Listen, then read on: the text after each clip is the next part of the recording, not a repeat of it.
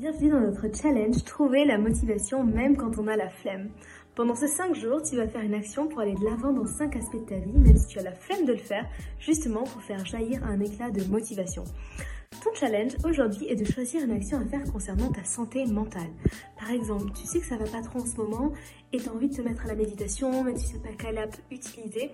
Tape sur YouTube méditation et lance la première euh, qui, qui, arrive.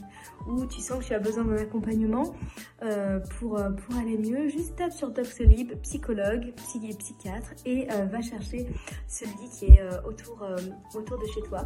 Fais une petite action dans cette direction pour te motiver à aller de l'avant. C'est bon? T'as compris l'idée? Euh, merci, c'est le cas, mets un like ou un commentaire en dessous de la vidéo. Et si tu veux plus d'infos pour réaliser le challenge, écoute notre épisode qui te donne tous les éléments nécessaires. À demain pour la dernière étape du challenge.